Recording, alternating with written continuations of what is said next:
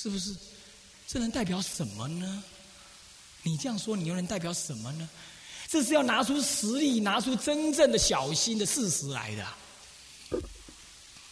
好，所以说这是很大的谨慎、庞大谨慎的做法。再不然就是什么呢？这位易经师位高尊崇，十方崇仰，他的地位受到了尊重，他的修持受到有见有闻的证明，这样才能做翻译者。要不然就像易经商丈这样子。在西域整整过了十十三个年头，几乎把西域的各国语言都当做他的母语一样。他回到中国来翻译，是不是啊？各位，翻译都这么难了，你自己拿来弄一弄，弄一弄不同版本就能够做吗？尤其是佛的，尤其是佛的道理啊。所以呢，这些翻译都是辛勤辛苦，有信有真。谨慎严密的之作啊！可是现在呢，却这么样子轻忽的，有一个人的力量，毫无证明，毫无谴责，毫无选择，众生毫无选择的余地底下，就要接受这个绘本，你不觉得这有泛滥人天眼目之嫌吗？好，甚至于他们还呃，有人有写序文来赞叹，说我这样做很好很好。我们等一下会说明这样做是不是真的很好，他们说的那样啊。第十点。从古到今，从有净土法门开始，中国跟日本的一切祖师大德都用康生凯的。今天你突然间换了一个最好的版本，所有祖师大德注解完全无效。我们的净土法门不但日本人也失去传传承，中国人根本也要失去传承。那你变祖师好了，那你做绘本的人借做祖师好了。佛法是这样子的吗？没有传承能够平地起高楼吗？再来，古来的祖师花多少的心血去注释这部《无量寿经》？康生凯，他们不会觉得康生凯有问题吗？他们为什么不去做绘本？为什么花那么多心血去做做他的注解？今天你就一杆子全部打到他们的利、他们的价值的吗？不然你用绘本出来，众生怎么再去看其他的、其他的版本？你说你的绘本最好啊？那康生改当然不好啊！那不好的，我还去看注解干嘛？我经都不看了，还看看注解，对不对？如果是你想，你是不是也这样想？那这样的话，中国的、日本的一切净土宗传承都要失去了。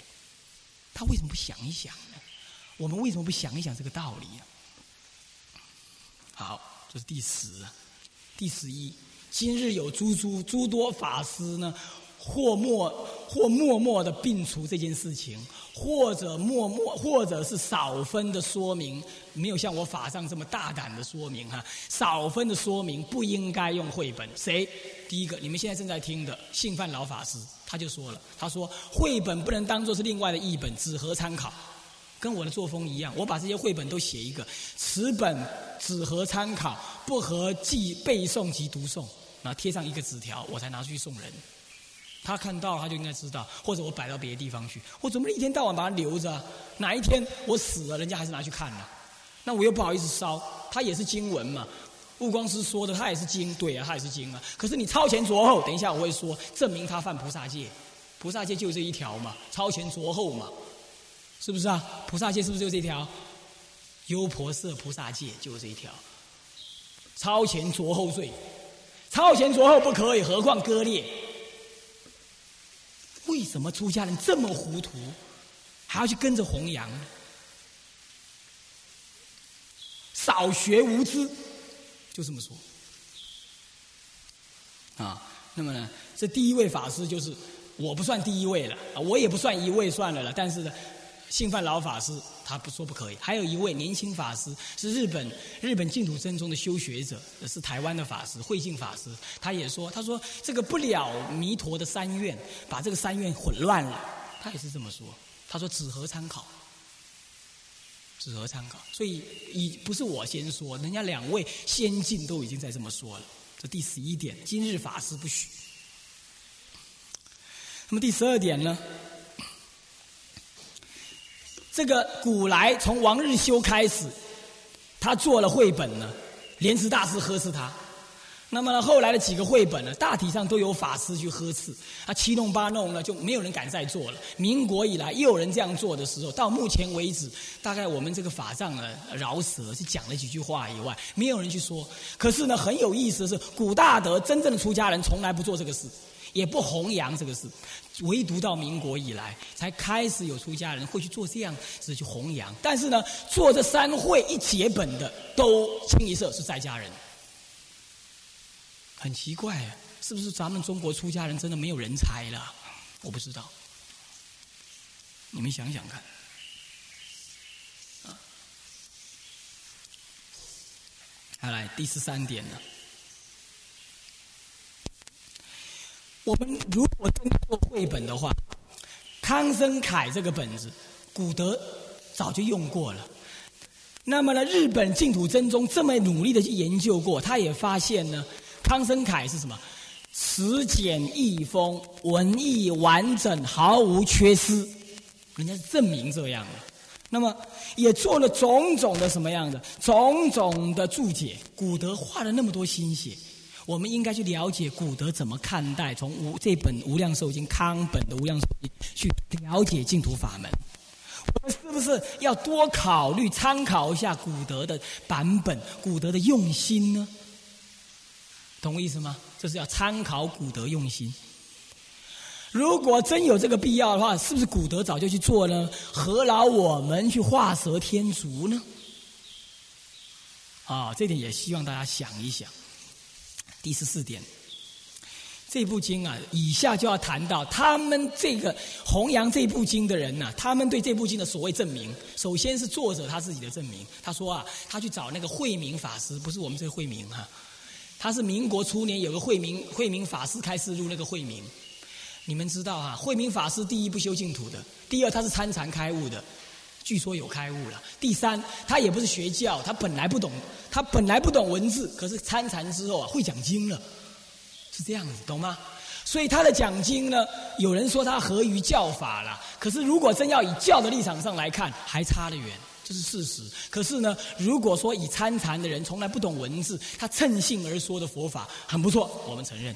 可是这样子的人，并不是我们肯定他大开圆解的人，他也不是专修教理的人，更不是所谓专修净土的人。他是参禅得利益的，他竟然找这样，而且他还修一点密，他还修一点密，东密，他修了东密。那么这位这位居士呢？这位居士竟然去找他做证明，是不是中国在那个时代已经没有人弘扬净土宗了？我问你哈，如果你写了一本净土宗的专书，你是要去找那个禅师印证，还是应该找律宗的？还是找律宗的？还是找禅？还是找净土宗的？我想你大概不会很糊涂吧？是不是？所以他竟然找慧明法师印证，还照了一张照片，怕人家不信。如果你翻译的真正很好的话，历史自有公论；如果你真的求佛菩萨加持感应的话，佛菩萨自有公论嘛。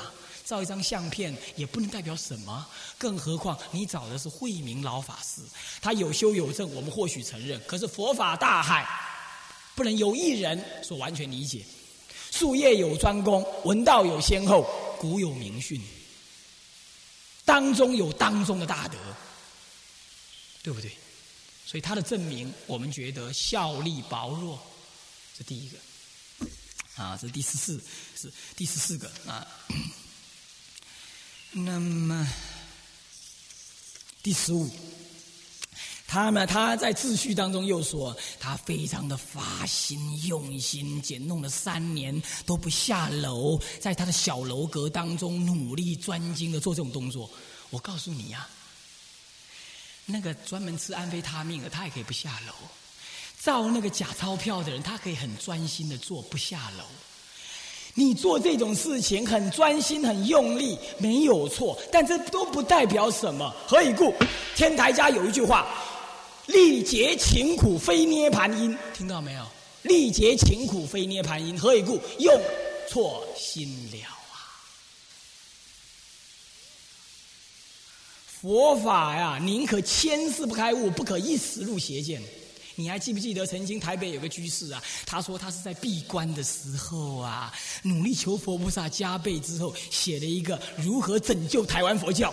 结果呢，都是在骂和尚，对不对？是不是啊？他也说他是求佛菩萨加倍感应的。天台家讲的好嘛，勤苦累劫非涅盘因。你很努力没有错，努力不代表什么，要正知见。更何况你的努力可能是一个嗔心，可能是一种贪心，可能是慢心所推动啊！你看看，我们的李登辉总统，他为了中华民国的前途，头发都想白了耶！你能不能说他是圣人？能不能呢？他很努力呀，努力不代表什么。你怎么能拿努力来诳惑人？当然，他不一定是诳惑了，他真的很用心了。可是我说过，法是法。你要拿法的证据出来，你不能够用别的来做证，闪烁的证明，那么我们不能接受。啊，好，这是第十五点。那么第十六点，他又有现代的人呢，弘扬这部经的单位，他说：“哦，我们诵这部经啊，好多人得感应耶。”我承认他没有骗我，可是。感应佛菩萨究竟是慈悲的，五逆十恶都要让你往生了，你说感不感应啊？难道他五逆十恶是对的吗？感应欧玛尼巴米牛都能让豆子从左边跳到右边去，你能够说念欧玛尼巴米牛是对的吗？那不过是精诚所至、金石为开的反应而已啊！你不能证，你不能把它感应反过来证明佛法。那如果这样子的话，今天没有感应，难道证明佛法没道理？这第二、第三，卢胜彦也蛮有感应的耶。那算不算他是有佛法？人呐，当他不能了解佛法的时候，当然只能求于感应了。当他不能用佛法来说服别人相信他的时候，当然只能搬出感应来让人家相信了。哦，妈咪，你巴咪牛也也很有感应，谁会这样念是对的？佛是慈悲的，我并没有说你的经句里头不是佛法。我告诉各位，你今天写的这任何问卷呢，我都不敢把它放到垃圾桶，你懂吗？我会带回去把它烧了，我不敢把它放到垃圾桶。为什么？乃至你的一记一句啊，都是佛法。那如果我对他恭敬，就会有恭敬的感应。这不意味着你写的是佛经，懂吗？不要这么糊涂。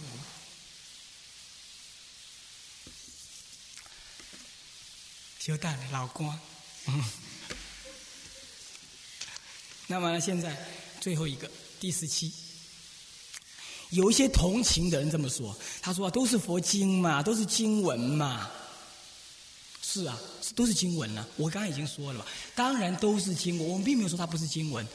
恭敬当然就得利益，可是菩萨界上有说，这《优婆塞菩萨戒经》就说了：“导说经律，超前着后，犯菩萨心垢罪嘛。”导说经律是在我们放网经就说了，对不对？导说经律，那么呢，超前着后是在我们的什么优婆塞菩萨戒经也说了，导说经律不可以，超前着后也不可以，更何况今天割裂、整合、坏人天眼目，我没有说它不是经文呐。各位呀，佛以一元因说法，可是天台家判四教，华严中判五教。那么南山律宗判三教，净土宗判二教。我问你，为什么要这样判？为了佛法避免混乱，对不对？懂意思吧？佛法有藏通缘，藏呃藏通别缘，为了避免混乱，所以你不能够说都是佛法呀，很好啊，都是经文啊，这本也是经啊，这本不是经，是被超前着后，不是佛的本意。不要糊涂的去同情这个事情。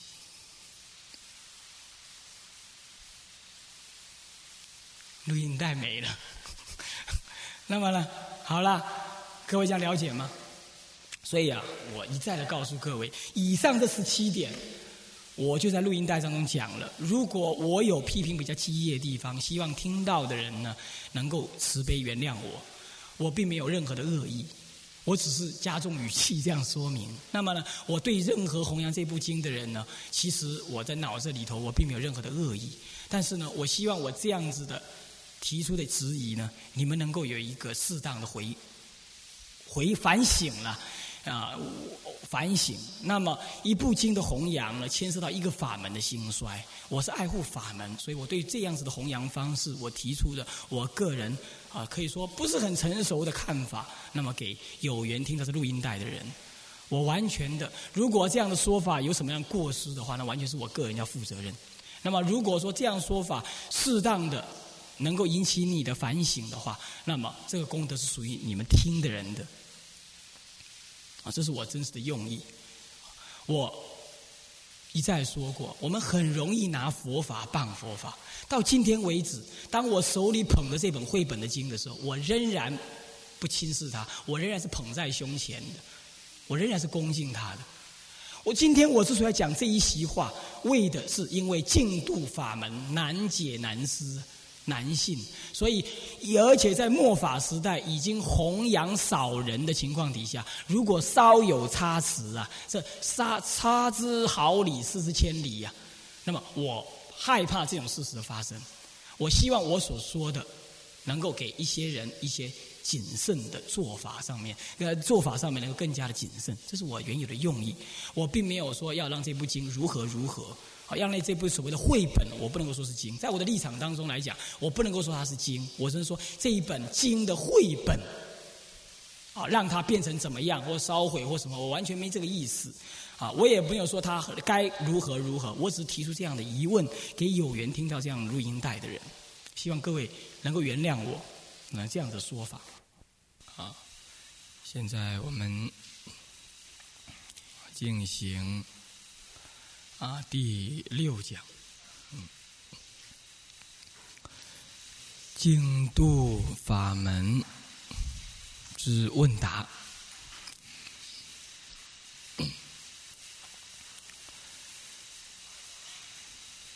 嗯，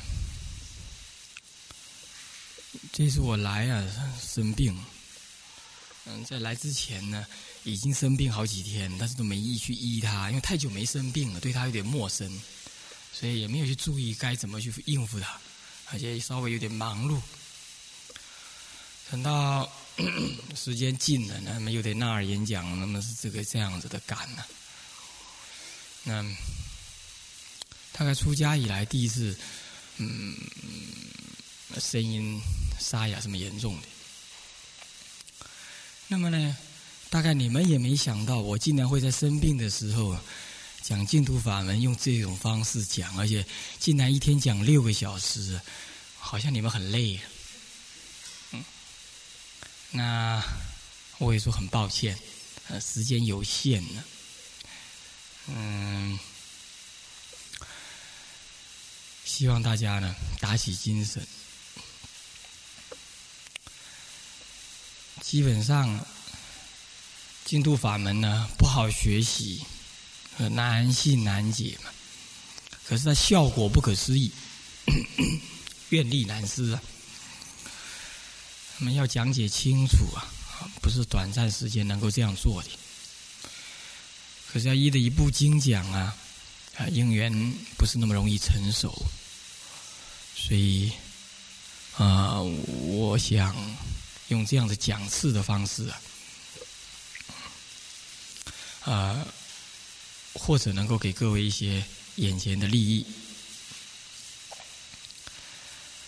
但是呢，又考虑到说出家人嘛，听净土法门呢，不要过度的还在通俗的层次啊。虽然通俗的层次无碍净土法门的真实的内容，可是呢，进入法门可深可浅啊，都只是在浅当中讲啊。或者只是一经啊，这部大经啊，导归极乐啊，那部大经讲这样啊，那样那样那样，那么没办法去做整合啊，所以有时候啊，面对这个复杂的知见的这个这个这个丛林呢，不是邪见哈，我说知见的丛林啊，有时候我们难以脱困了，那么总希望说能够比较精简的，按扼要的。整整体的，那么对净土法门能够做一种通盘、深入一点的解释。虽然我能力有限呢，但是说尽量努力。可是呢，所以几堂课下来啊，原来法师跟我说：“哎呀，你这么讲法呀，恐怕他们没办法得利益。那么刚刚呢，有近人呢，是弄了一点，大概又是什么喝的啦，拿到了办公室。云海法师就问他说：“你们听的怎么样啊？”那经理跟他讲说：“似懂非懂。”嗯，似懂非懂没办法了。那么这种情况底下，好像说他的估计也没有错了，就是不容易懂。这样子的嘛，我就是想说，那实际给大家一点利益的话，总不能就是这样子。那么不然就是大家问点问题吧。那么你们问问题，大概是你们自己想知道的。那如果这样子的话，我尽可能的，呃，给予一些啊参考的答案，参考的答案。可是明天的时间很短暂，明天时间很短暂，那么又怕不够用啊，所以说今天的晚上就先行讲解。那么就是这样子。人活在这世界上，一方面很无常啊，一方面也很荒谬啊。什么样荒谬？啊你不觉得吗？我们出了家了，也没有谁绑我们，可是为什么你讲经听经都觉得很紧迫哈？没什么时间啊，很奇怪啊啊！是因为逃老家去做诶，逃给家去做。那么自己是做头家的人，那时间都在你的身上啊。有时候是闲的发慌啊，两三不休嘎。但是奇怪了，现在讲经或者是要听经，好像大家都很忙碌的样子，啊，嗯，所以人生真是很，有时候也是很荒谬，啊，那个放不下，这个放不了，这个需要弄，那个需要弄，好像这个世界上非得你不可，然后呢，然后锣鼓乍泄，该下台的就得下台，那个时候你才恍然大悟，说，哎。还有我一天到晚忙的那些都假的，太慢了。人生就是这样子。说嘛，混日子的嘛，整天就是嘛混日子，啊，这儿混混，那摸摸，这样摸摸，嗯，开着车子到处跑。那么呢，在家人嘛，就是把生命卖给丈夫，卖给太太、儿子，卖给政治，卖给老板。老板呢，又把又把生命卖给金钱。那么呢？就像整个世界就很荒谬的在那互相煎熬。那么出家人呢，照照理说是离尘脱俗，可是呢，他忙盖庙啊，忙管徒弟啊，那么呃，那么忙的自己生烦恼啊，忙的明天该怎么过活。那么那个在家人想出家的呢，就哎呀忙那个什么准备出家资粮啦，忙了忙了的准备这儿准备那儿。然后你说他很准备的嘛？其实还是很多烦恼，烦恼，烦恼，烦恼。说整个世界啊，你有没有仔细想一想啊？除了烦恼以外，没别的。嗯，你偶尔呢，什么千经大论呢？你都不必去讲太远呐。你是道不下代，你仔细往自己身边的事情那么看一看，哈。哎呀，法师忙徒弟。啊，师傅忙徒弟，啊，徒弟忙烦恼。那么呢，道场呢忙忙着弄信徒，信徒呢，信徒忙着找师傅，那怕就是一团忙。可是呢，忙来忙去就是不忙佛法，那很奇怪。嗯，是，真是不晓得怎么怎么说了哈，这世界。我这个不不管他怎么说了，我们事情还是要进行下去。那么现在好了，我们一条一条的把你们所问的问题呢，我稍有选择的给予回答。那么为什么稍有选择？有些问题就是说，嗯，不是好不好，而是说有时候是你个人问题啦，或者是说，或者是说，嗯嗯，跟这个讲次的内容啊，成呃意义不同啊，啊，那么我。缓有有多余的时间，我再反过来回答。如果没有的话，请你多包涵，时间有限，啊，是这样子的。不过这个并不意味着你们不要再发问了，我不是这意思。我是说，我们要找到那个最适合众生的问题，我们现在当众去回答，是这个意思，懂吗？啊，不是说我有选择，那干脆你就不要发问，不是这意思。你还是可以想一些问题，我们从中去萃取是一些，哎。哎，我们不是说有价值，而是说适合这个讲师的问题，让大家来共同创造，有这个意思。OK，那么现在我们就开始呢，回答，嗯，我先把问题都念了，彻底念一遍，这样子。那么法师慈悲，请问呢，在家人受了菩萨戒了，但是三业犯戒不净，又不忏悔，这样念佛能否往生极乐？理论上说呢，他如果不忏悔，那么犯戒三业又不净，那无惭无愧啊，这种人不太会念佛的。他无惭无愧念佛，他会怕。他无惭愧的人，他是呢，自我坚固心很重。他如果愿意念佛的话，这是有惭愧心。虽然他不讲出来呀，这样你懂意思吗？这样懂吗？这个人的心呐，他他有了善，他就不会有了，在这方面是表现善的，他就他就不会在那方面是恶的，是这样子。当然他不一定全完美啊，不过他愿意念佛，他就多少有惭愧心。他死无惭愧心，那当然他就不想念佛。他他念佛他会怕。那么是第一个，不是二分法。人活人对人的看法呢，无法我我们没办法用二分法。我们是凡夫，我们也不能够去看今天这个人呢恶到极点了，然后你就跟他讲，你下地狱了，你你不可能往生了。我们不可能给他这样受记，知道吗？所以说这个时候佛力不可思议啊，众生业感不可思议。啊你看那个莲花色尼啊，他这样的犯了这么多次，还有很多很多的像你说那个那个央鸠摩罗有没有？杀那个九百九十九个人，还要杀母亲，你看看这种人，结果证得无生法忍。大乘菩萨当中，他是一个很重要的一个一个菩萨。这所以说是众生业力不可思议，佛的愿力更是不可思议。所以我们无法从一个众生的表面如何就怎么样论定。这是因为我们智慧不够，而不是说他本身具有不确定，不是这个意思。是我们智慧不够，我们很难从表面上来看到是什么样子。OK。那如果这样大家了解这个道理的话，嗯，接着我们再说极乐世界呢，弥陀佛以大悲愿力摄受一切众生，乃至众生临终的时候恶障现前，他能够起惭愧心，十念具足念佛，也能够下品下生。这是第二个道理。从本愿接引上来说呢，他不舍恶人，这第二个道理。第三个道理呢是。是凡夫的立场才分善恶，佛的立场呢，都是儿子，都是唯一的儿子。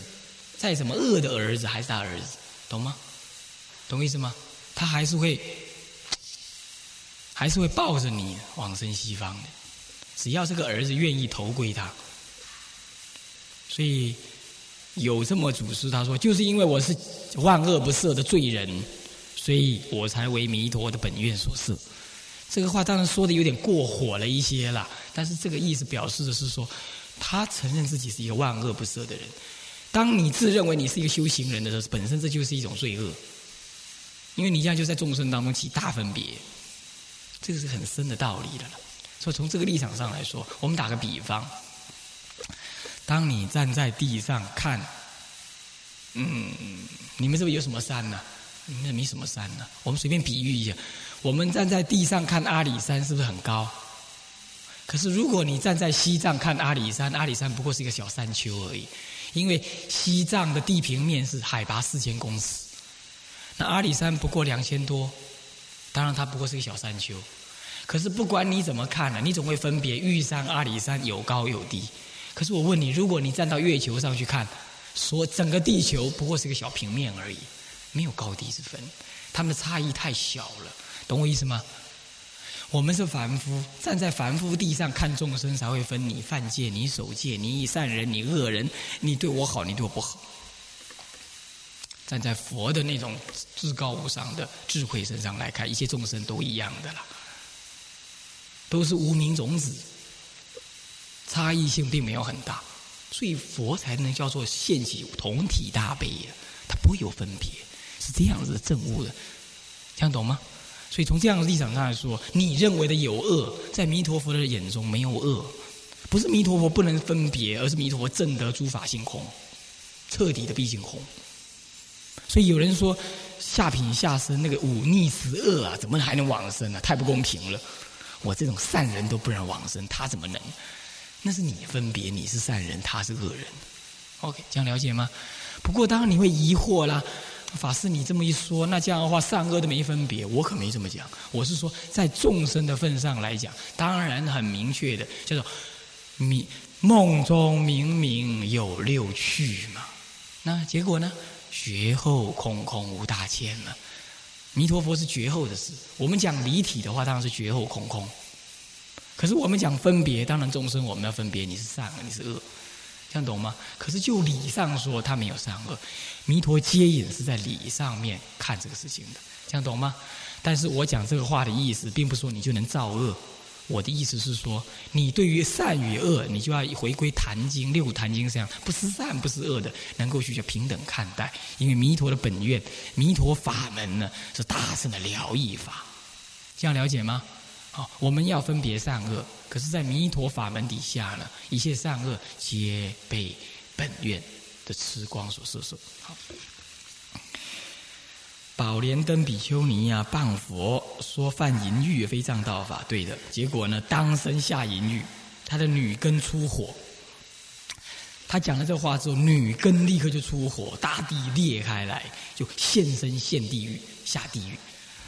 那么结果就是下生下地狱啦！他怎么不忏悔念佛求往生？当然了，那一刹那来的太急太快，没有善知识在他旁边嘛，听得懂吗？第一个，第二个，他缺乏说呃《弥陀经》讲的不得少善根福德因缘，他真的是善根没有，福德也没。